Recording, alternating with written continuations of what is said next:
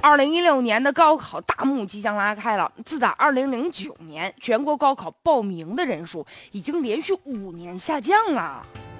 很多家长一听到说呀，报考的人数下降了，嗯，那是不是个好事儿呢？那我家孩子考上大学的几率是不是更大了呢？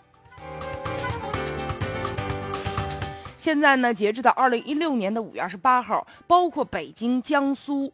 湖北、浙江等等二十二个省公布了二零一六年高考报名的人数，是三个省份今年的高考报名人数都出现了不同程度的下降，其中呢，北京、辽宁、江苏等省份更是创下近年来的新低呀。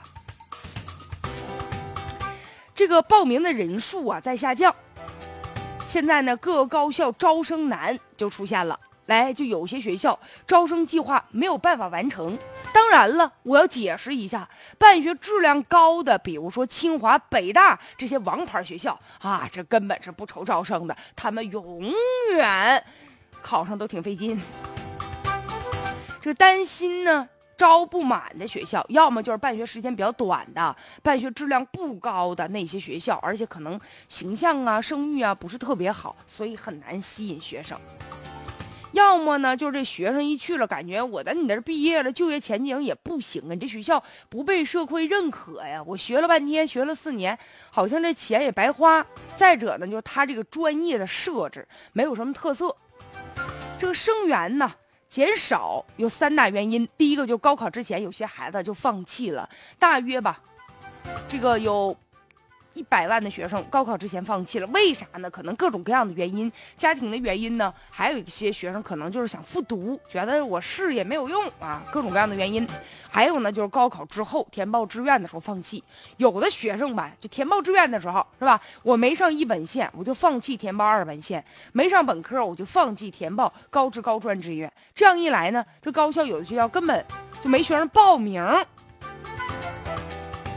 就是在高考录取之后了，还有一些学生就根本也不去报到。这个大约总体来算啊，全国大概超过有五十万人。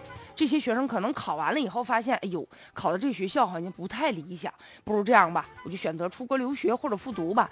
你看这个现在出国留学的学生年龄现在是越来越小了。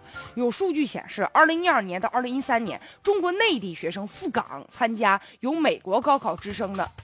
这个 SAT 考试人数已经接近了四万了。二零一四年比二零零七年、二零零八年增长了六倍左右。所以其实呢，你像美国、英国呀，很多有名的大学吧，就常常在校的学生也不过就几千人，上万人的学校其实并不是特别多。但是相比之下，咱们的这个高校动辄上万，还有几万人的学生，所以这个学校追求就是大，校园面积也特别大。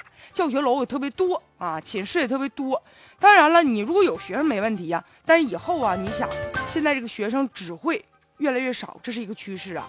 而且有多少八零后啊，现在就是独身主义嘛，甚至还有很多人这个三十多岁、四十多岁了，可能我想一想，我就不要孩子了吧。所以这个孩子呀，会越来越少，那肯定上大学的人会相对来说就会少一些了。所以这个大学也要转变自己的思路啊，以这个大取胜的这种心态，必然会带来生源不足啊，就会造成一些高校吃不饱的现象。所以当务之急是干嘛呢？做规模，适度少而精。